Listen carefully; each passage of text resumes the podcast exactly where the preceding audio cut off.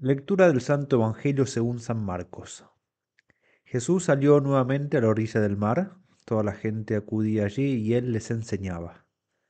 Al pasar vio a Leví, hijo de Alfeo, sentado a la mesa de recaudación de impuestos y le dijo, Sígueme. Él se levantó y lo siguió. Mientras Jesús estaba comiendo en su casa, muchos publicanos y pecadores se sentaron a comer con él y sus discípulos, porque eran muchos los que le seguían. Los escribas del grupo de los fariseos, al ver que comía con pecadores y publicanos, decían a los discípulos, ¿por qué come con publicanos y pecadores? Jesús, que había oído, les dijo, no son los sanos los que tienen necesidad del médico, sino los enfermos.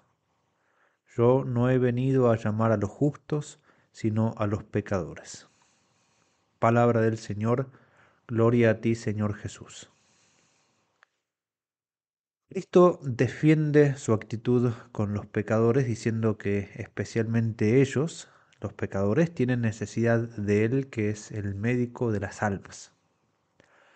Sentarse a comer con alguien no es solamente alimentarse junto con otro, ni simplemente compartir un momento agradable. El sentarse a comer implica una cierta armonía con la persona con la cual uno se sienta, una apertura a la conversación, a intercambiar ideas, a compartir experiencias para enriquecerse mutuamente.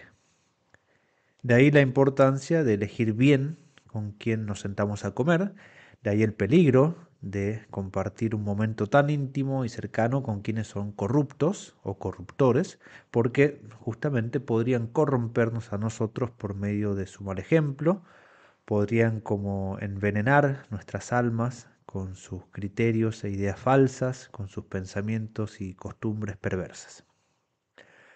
Lo que decían los fariseos no era del todo desacertado y hubiera sido quizás una buena advertencia para los fieles que hayan estado débiles en la fe o que no tuvieran suficiente fuerza espiritual para exponerse al peligro de la mala compañía.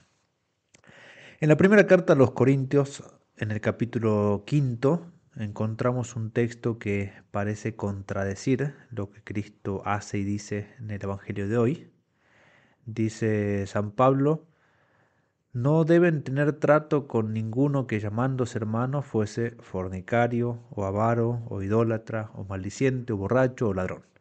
Con gente así, dice San Pablo, ni siquiera comer juntos. Vemos así que el mismo San Pablo, ya cristiano, sabiendo que Cristo había comido con pecadores y que se había defendido cuando lo acusaban por esto, sabiendo que él mismo, San Pablo, era un pecador al cual Cristo salió a buscar, sin lo cual no hubiera experimentado nunca su propia conversión, ese San Pablo, consciente de todo esto, es el que da este consejo tan radical con los pecadores ni siquiera sentarse a comer. Aparentemente había en la comunidad de Corinto algunos escándalos que no habían sido corregidos, y en este contexto es que San Pablo da la razón de su consejo, preguntándose, ¿no sabéis que un poco de levadura fermenta toda la masa? El peligro de que el pecado y el escándalo tolerado lleve a otros a pecar, que es lo propio del escándalo, hace que San Pablo advierta con tanta vehemencia a los de Corinto. Pero entonces queda la pregunta abierta, ¿hay que comer con los pecadores o no? Esta es una pregunta que muchas veces se hacen familias cristianas buenas que quieren cuidarse a sí mismos, quieren cuidar a sus hijos del contagio, del mal ejemplo, incluso de parientes a los cuales obviamente quieren muchísimo, pero que llevan una vida en contradicción con el Evangelio y que por eso son peligrosos porque dan mal ejemplo. Entonces hay que comer con ellos para tratar de curarlos de su enfermedad espiritual, como hizo Cristo, o es mejor evitar todo contacto para no verse influenciados por el mal ejemplo, como dice San Pablo. Ambas cosas pueden ser eh, correctas. El peligro es en realidad aplicar estas indicaciones de Cristo y de San Pablo de modo imprudente, sin hacer el discernimiento concreto que considere los diversos elementos que se combinan en cada situación concreta. San Pablo mismo va a explicarse inmediatamente para que nadie haga algo ridículo amparándose en su consejo. Dice San Pablo, al escribiros en mi carta, una carta, anterior, que no os relacionarais con los impuros, no me refería a los impuros de este mundo en general, a los avaros, ladrones e idólatras. De ser así, dice San Pablo, tendríais que salir del mundo, lo cual es algo ridículo. San Pablo no dice que hay que eh, salir de este mundo y no entrar en contacto. Y va a decir San Pablo, no, os escribí que no os relacionarais con quien, llamándose hermano, es impuro, avaro, idólatra, ultrajador, borracho, ladrón. Con esos, dice San Pablo, ni comer. Con esta aclaración vemos que San Pablo en realidad tiene la misma opinión de Cristo, que decía, cuidado con la levadura de los fariseos, o sea, con su hipocresía. Los fariseos eran hombres creyentes y practicantes, pero entre ellos había muchos que eran hipócritas, eran los que indicaban o ponían pesadas cargas del cumplimiento de muchos mandamientos sobre los otros, cosas que ellos no movían con un solo dedo, como dice Cristo. Con ellos, con esos que, que son hipócritas, que se llaman hermanos, que se llaman fariseos, o sea, puros, pero son en realidad pecadores, con ellos Cristo va a entablar un, combate frontal y con ellos, por lo tanto, no se va a sentar a comer. Por eso, al momento de aplicar estos pasajes bíblicos a nuestras situaciones concretas, hay que tener en cuenta la situación concreta y pedirle a Dios la gracia incluso de saber lo que hay que hacer. A veces nos cerramos antes de tiempo o de modo desproporcionado con los pecadores olvidando que ellos necesitan de nuestra misericordia, de nuestra cercanía, y a veces hay que meterse en ambientes en los cuales no entraríamos sino si fuera por nosotros, pero hacemos el sacrificio para poder evangelizar. Otras veces se puede pecar de imprudencia, metiéndose con personas nocivas o en ambientes peligrosos que nos pueden terminar dañando, engañados por la buena intención de acercar a los otros a Dios. No hay que olvidar que nosotros no somos Cristo, que nosotros tenemos nuestros límites, que tenemos un tesoro, una pequeña llama en nuestro corazón que hay que custodiar y hacer crecer antes de querer encender a otros en el amor a Dios. A veces toleramos demasiado tiempo el mal en nuestras comunidades, en nuestras familias, amparándonos en que Cristo también tuvo esa paciencia, Cristo incluso compartió comidas con los pecadores.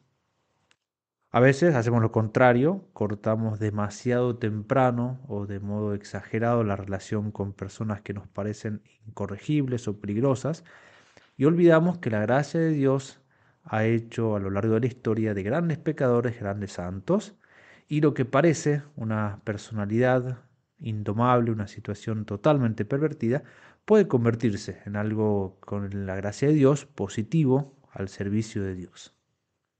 Recordemos la parábola de la cizaña y del trigo, en la que los trabajadores quieren quitar la cizaña que plantó el enemigo inmediatamente. Y el dueño del campo los detiene porque al inicio no se distingue bien la diferencia entre el trigo y la cizaña y con esa prisa, con esa imprudencia uno puede estar cortando cosas que son buenas por querer quitar lo malo de modo inmediato. Hay que aprender de la paciencia de Dios y descubrir el momento propicio para actuar. Don Bosco, que fue un experto en educación de todo tipo, de toda categoría de hombres, especialmente los jóvenes, que los distinguía entre buenos, malos y también los díscolos, él ofrece criterios para aplicar esto que venimos reflexionando. Él tenía muy en claro que había que tener mucho cuidado con los chicos díscolos, y que a veces había que separarlos del grupo de los jóvenes buenos que hacían avances, porque decía él, una sola manzana podrida puede arruinar todo el cajón. Pero al mismo tiempo decía que una manzana podrida, él se refería más bien a la ciudad de Turín, que es en la cual él inicia su oratorio, su obra apostólica, con jóvenes de la calle, jóvenes de una situación moral eh, muy corrompida, sobre Turín, sobre esta situación, va a decir Don Bosco que de una manzana hay algo que siempre se puede rescatar, que es la semilla, de la cual pueden hacer un, árbol nuevo que con cuidado, puede llegar a dar muchos frutos buenos. Contemplemos entonces el corazón misericordioso de Dios que se hizo hombre para compartir su vida con nosotros y no esquivó el contacto con los pecadores a los que tampoco buscaba agradar, halagar y dejar en su pecado, sino todo lo contrario, se acercaba a ellos para sacarlos de su pecado. Dios nos conceda una sabia prudencia y caridad apostólica, llena de misericordia, una misericordia que confíe en la acción de la gracia de Dios, que puede hacer de grandes pecadores grandes santos para gloria suya y bien de las almas.